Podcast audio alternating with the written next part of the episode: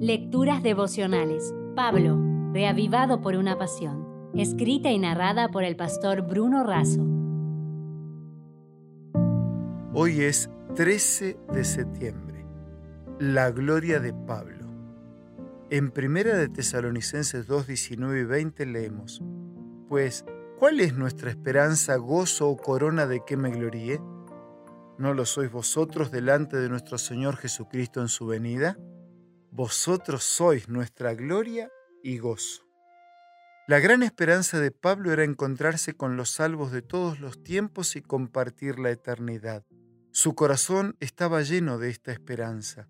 Se gozaba en esos creyentes con los que soñaba con presentar ante el Señor en el día final, cual tesoros rescatados de la guerra del pecado esos fieles ante el trono y ante el rey serían su gloria. Un detalle que no es menor potencia esta historia. La alegría de Pablo y la de Cristo se encuentran.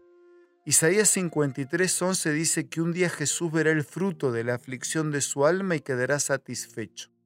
Tanto el pan de vida como el distribuidor del pan se realizan en la salvación de las personas.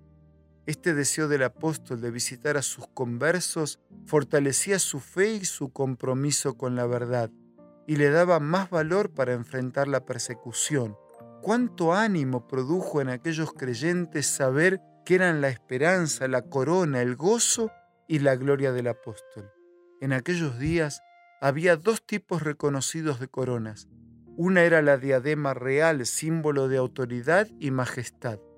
Otra era una corona olímpica, símbolo de victoria y celebración que se concedía a los vencedores en los juegos realizados por los antiguos griegos en la ciudad de Olimpia. Esta segunda corona consistía en un entramado de ramas de laurel.